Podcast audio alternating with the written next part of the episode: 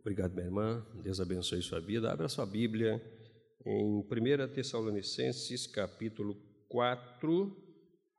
Nós vamos ler do verso 16 até o verso 18. E nós estamos conversando sobre algumas características de uma igreja no centro da vontade de Deus. E hoje nós vamos conversar com os irmãos sobre o seguinte assunto: uma igreja no centro da vontade de Deus aguarda alegre a volta de Jesus.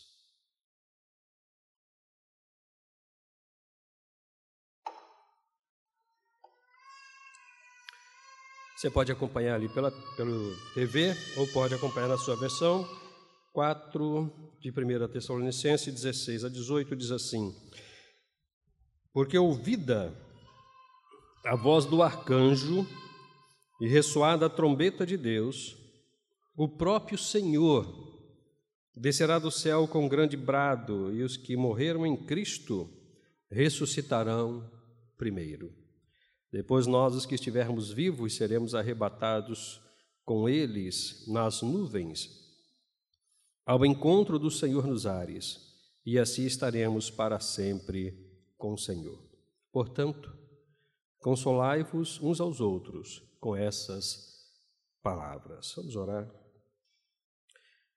Obrigado, Deus, porque o Senhor fala aos nossos corações de uma forma tão tão boa, tão suave e tão emocionante. Que o Senhor use a minha boca nesse tempo e nos permita conhecer a Sua santa vontade para as nossas vidas nesta manhã, em nome de Jesus. Amém, Senhor. E amém. Meus queridos irmãos, o Asaf, um dos salmistas, um dos grandes salmistas,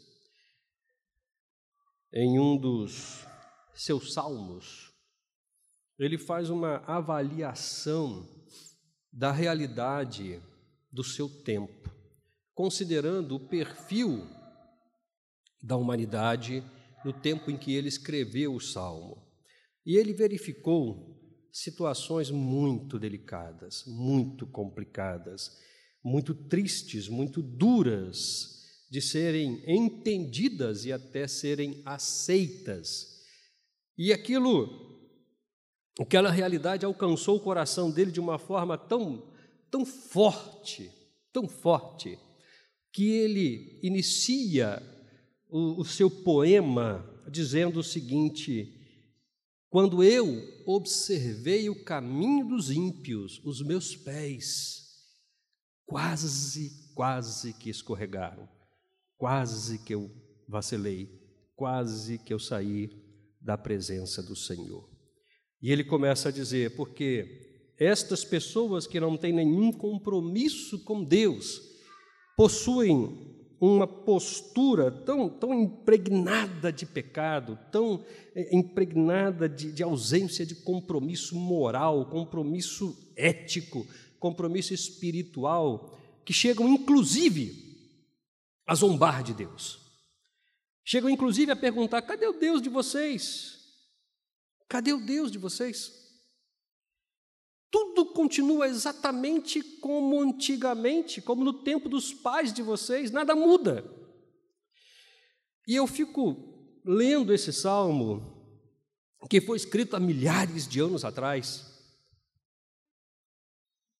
e entendo que esse salmo é muito contemporâneo, que a, a, a realidade que o salmista apresenta no salmo e a angústia que ele sente quando ele informa a situação da sua época, a situação moral e espiritual da sua época, é a mesma que nós vivemos hoje.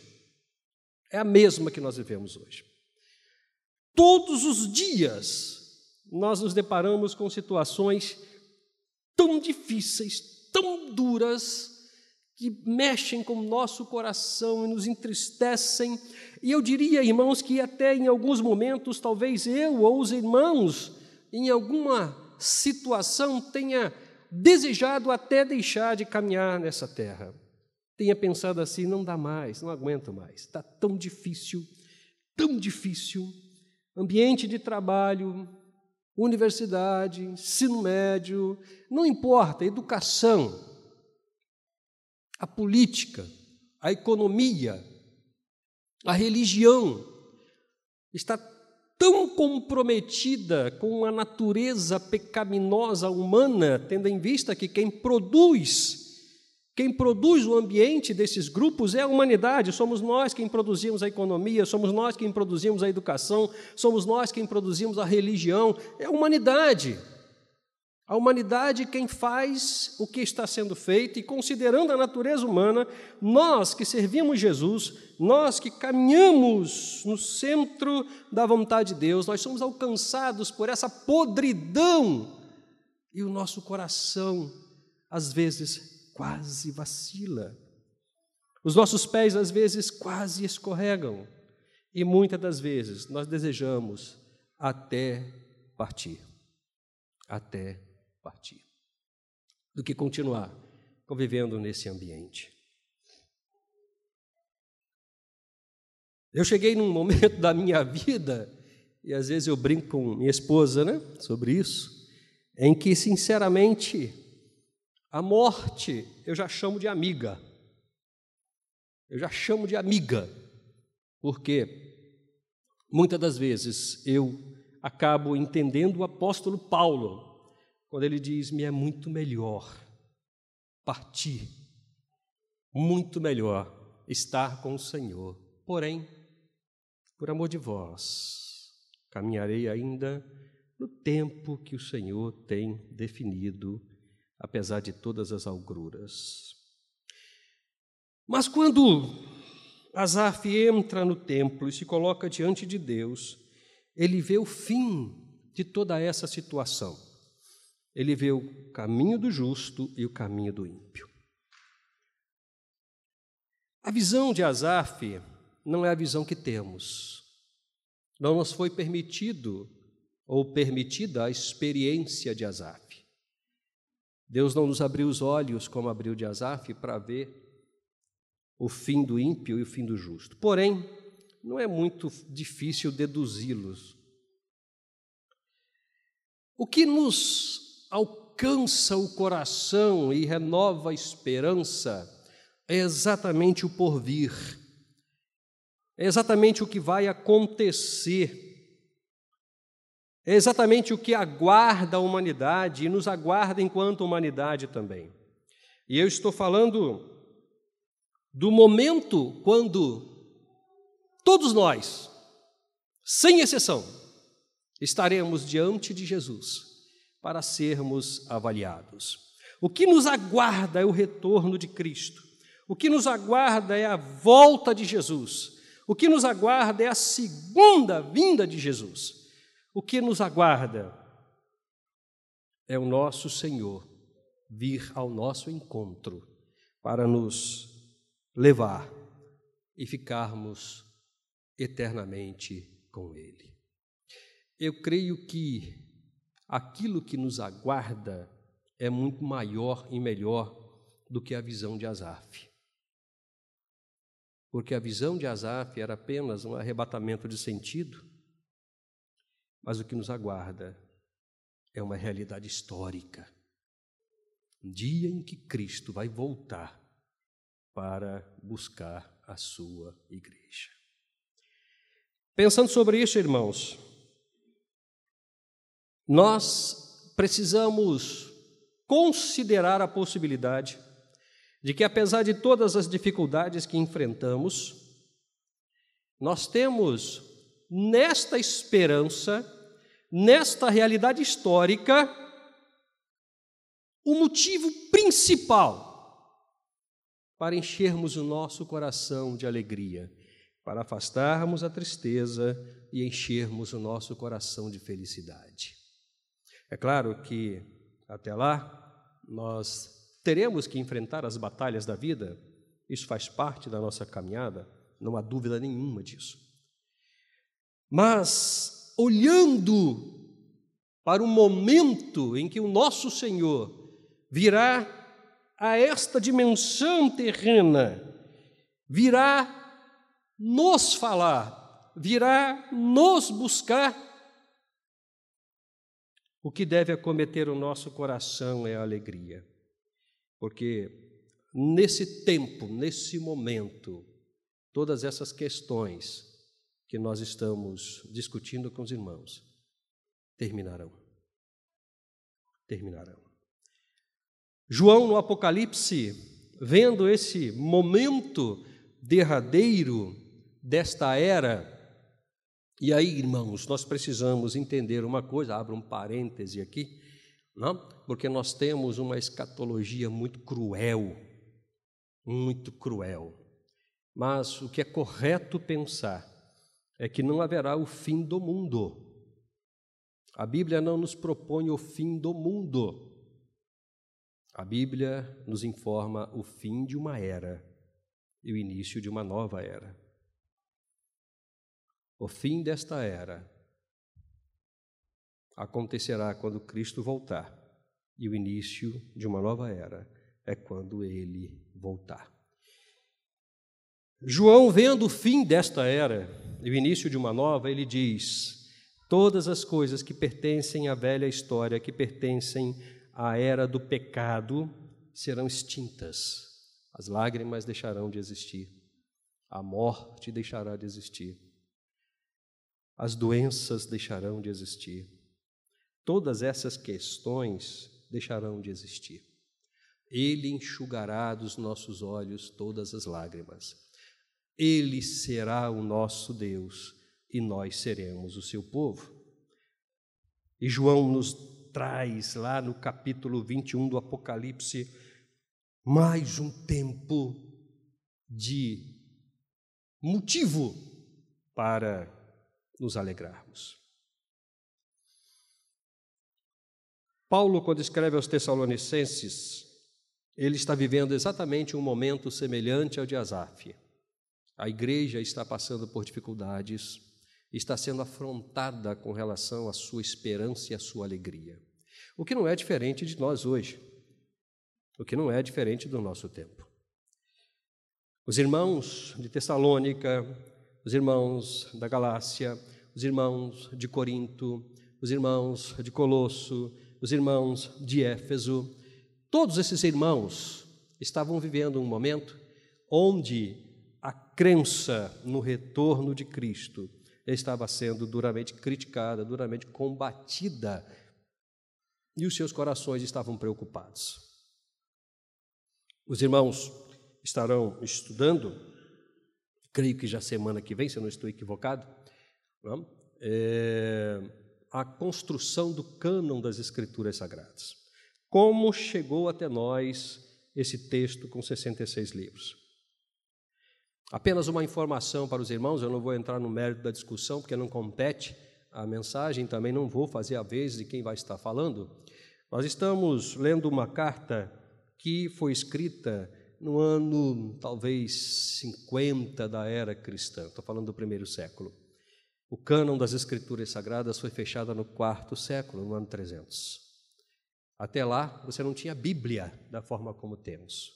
Então, o que restava para a igreja? Os documentos apostolares, as cartas dos apóstolos.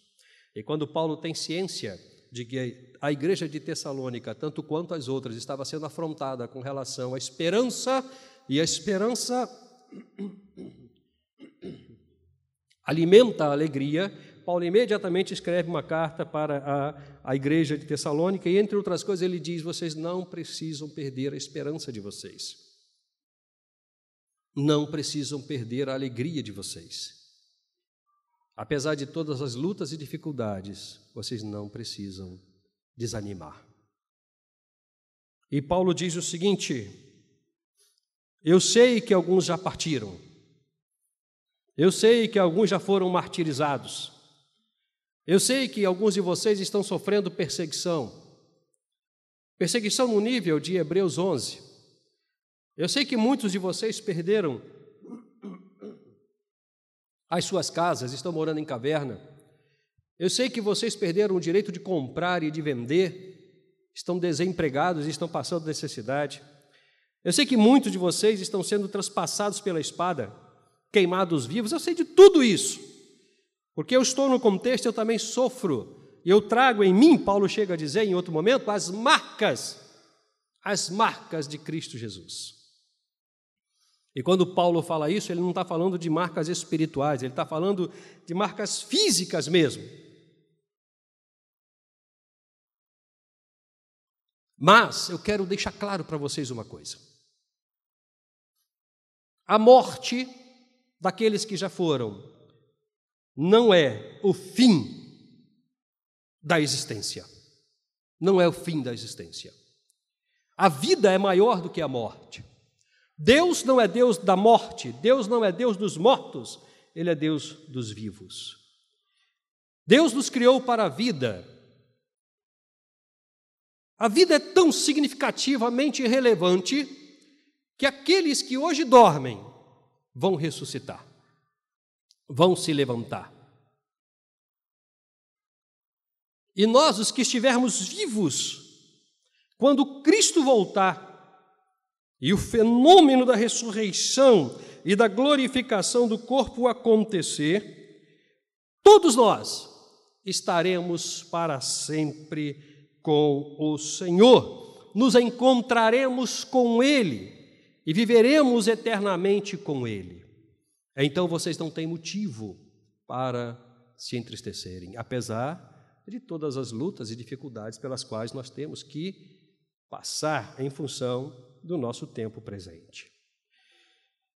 Talvez isso nos pareça uma fantasia, porque afinal de contas, como explicar que alguém que morreu no ano 50 da era cristã e que já nem existe mais, nem poeira dele, irá ressuscitar quando Cristo voltar. Se nós olharmos para o fato na perspectiva humana, nós não conseguiremos compreender isso. Imediatamente o que nos vem à mente é a impossibilidade de algo assim acontecer, até porque nós, de uma forma muito empírica, nós sabemos o que é a morte. Nós sabemos o que é a morte. E nós entendemos que a morte nos afasta, em um primeiro momento, definitivamente, daquelas pessoas que nós amamos. E em um primeiro momento, nós podemos entender que nunca mais estaremos com estas pessoas. Eu digo em um primeiro momento, porque a realidade é que a morte é alguma coisa que não define a existência. Eu digo em um primeiro momento porque quem pensa dessa forma não consegue conceber a dimensão, o tamanho do poder de Deus, de um Deus que cria o homem do pó da terra. Sopra nele o fôlego de vida, o torna alma vivente e entrega nas mãos dele toda a criação e diz: cuida dela, cuida dela. É tudo seu, tudo seu. Quem não conhece o poder desse Deus não consegue conceber a possibilidade da ressurreição não consegue conceber a possibilidade deste absoluto fenômeno que se dará quando Cristo voltar. Mas e quando Cristo vai voltar? Que ele vai voltar em nosso coração, isso é um fato, porque sendo é, bem agostiniano, nós cremos para entender. Alguns mistérios só são compreendidos com o coração, só são entendidos com a fé. Então nós cremos para compreender o que nos é suficiente, o que nos basta. Mas quando Cristo vai voltar? Quando Mateus escreve o seu texto, lá no capítulo 24, nós temos o que a gente chama de sermão escatológico. E há um momento em que Mateus diz assim: estejam preparados, estejam preparados, porque assim como o relâmpago sai do Oriente até o Ocidente, assim será a vinda do Filho do Homem.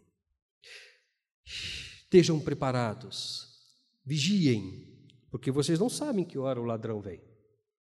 Ele pode vir a qualquer momento.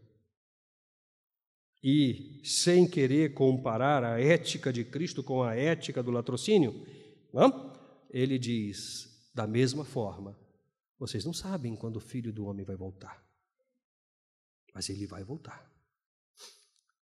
Então, qual é o indicativo do tempo do retorno de Cristo? A fidelidade aos mandamentos de Jesus. A fidelidade aos mandamentos de Jesus, a ordenança de Jesus. E não apenas o indicativo, mas a condição para viver eternamente com Cristo. Nós não podemos aguardar a vinda de Jesus, que não sabemos exatamente quando, apesar de sabermos como, e nem o filho naquele momento sabia, da forma que nós entendemos que precisamos ou podemos aguardar. Nos é dada uma orientação, e essa orientação diz respeito ao nosso comportamento moral, espiritual e intelectual. Vivam dessa forma, porque essa é a forma que vocês precisam viver corretamente, obedientemente, para terem o direito à felicidade eterna com Cristo Jesus. Até porque, até porque, a justiça de Deus, ela não é apenas a justiça retributiva. Ou seja, ele não vai apenas retribuir aos santos aquilo que os santos precisam, mas é também uma justiça punitiva. Punitiva. Ele vai punir aqueles que não foram fiéis, obedientes à sua palavra e aos seus mandamentos. Lembra? Vinde, benditos de meu Pai, possui por herança a terra que vos está prometida desde a fundação do mundo. Ou, apartai-vos de mim, malditos, para o fogo eterno, eu não conheço vocês. E aí, o texto nos apresenta uma discussão muito interessante, o argumento dos dois, das duas classes, os que receberam o vinde e os que receberam o apartai-vos. O direito do questionamento, o direito do argumento se dá quando os dois grupos dizem: Mas quando é que a gente cumpriu ou deixou de cumprir aquilo que precisávamos cumprir? Ele vai dizer: quando vocês foram bondosos às pessoas, quando vocês visitaram os que estavam presos, quando vocês cuidaram dos que estavam doentes, quando vocês deram de comida aos que estavam com fome, quando vocês zelaram pelas viúvas, cuidaram dos órfãos, amaram profundamente essas pessoas, vocês fizeram a mim. Vocês fizeram a mim. Vocês cuidaram de mim, me visitaram, me deram comida, me deram água me amaram, vocês fizeram a mim. Se vocês não fizeram, vocês deixaram de fazer a mim.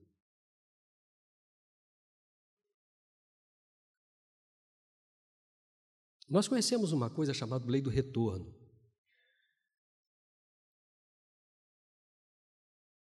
Aqui se faz, aqui se paga. Porém, o Evangelho transcende essa, esse senso comum e traz a justiça de Deus para o centro do julgamento no retorno de Cristo. quem bate o martelo é Cristo.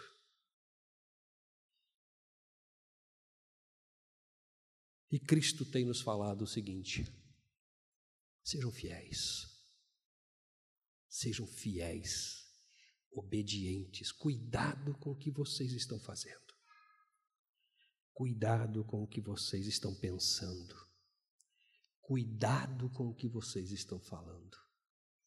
Sejam fiéis a Deus, à palavra de Deus, aos mandamentos de Deus, aos ensinamentos de Deus aquilo que Deus nos mandar fazer, aquilo que Deus te mandar fazer, seja fiel.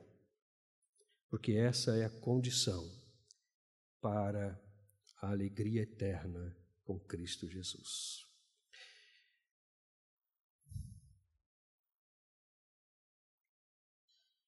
Eu sou José Eduardo Gomes. filho mais velho da dona Maria Amélia Barbosa Gomes e seu Edmar Gomes, já com o Senhor Jesus. Quando minha mãe estava grávida de mim, ela me consagrou a Deus.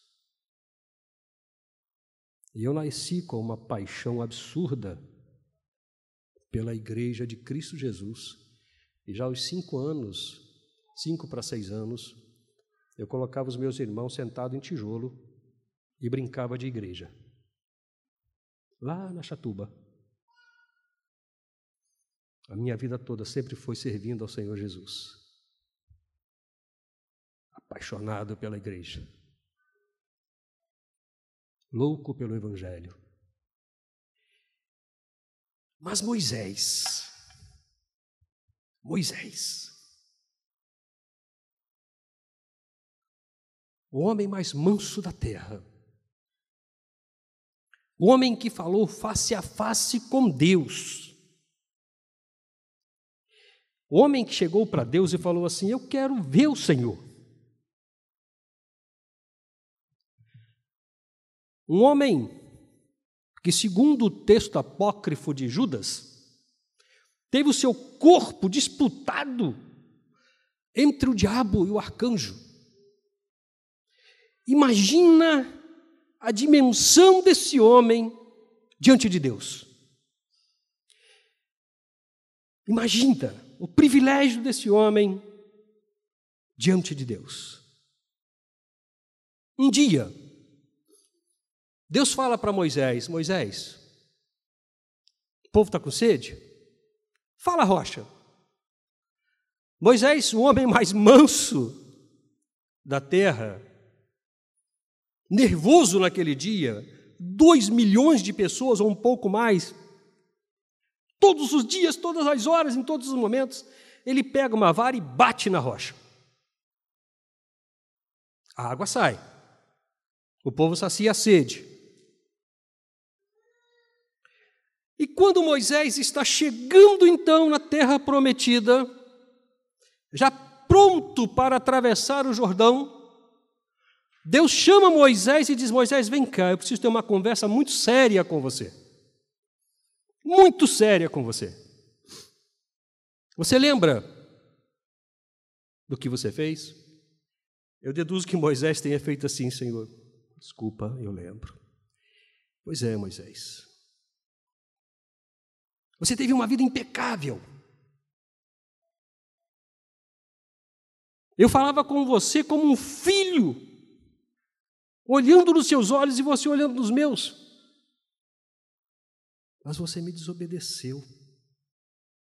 Você não vai entrar na terra prometida. Meus irmãos, se Deus fez isso com Moisés, o que vai fazer comigo? Comigo! Que sequer chego ao calcanhar de Moisés, que não tem os privilégios que Moisés tinha com Deus, comigo. O que me resta, irmãos, é abaixar a minha cabeça e dizer: cumpra-se em mim a vontade do Senhor. Minha vida te pertence. me ajuda a ser obediente e a fazer tudo o que o Senhor quer que eu faça. Eu costumo dizer para os meus alunos uma certeza do meu coração. Eu sirvo Jesus na igreja. Eu não sirvo a igreja em Jesus. Aonde o meu Senhor me mandar, eu irei. Aonde Ele me mandar, eu irei. O que Ele mandar fazer, eu farei. Por quê? Porque eu quero que meu coração se encha de alegria no dia que o meu Senhor vier me buscar. Eu quero estar alegre, aguardando a vinda do meu Senhor, para ouvir do meu Senhor: Vinde bendito de meu Pai,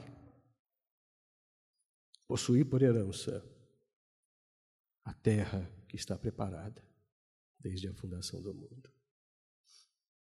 Irmãos, minha esposa é testemunha disso. São 29 anos de casado e mais um tempo de namoro.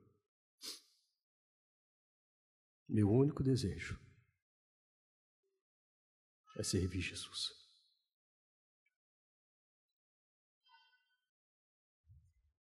Se eu tiver que passar necessidade, eu vou passar. Se eu tiver que perder tudo, eu vou perder. Mas eu não quero perder o meu Senhor. Eu quero ser fiel a Ele. Nem que para isso eu tenha que pagar com a minha vida. E o Senhor é a minha testemunha. Se você quer ter o coração cheio de alegria, quando o nosso Senhor voltar,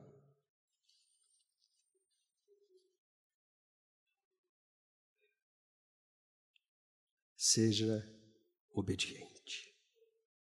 Cuidado com o que você está fazendo.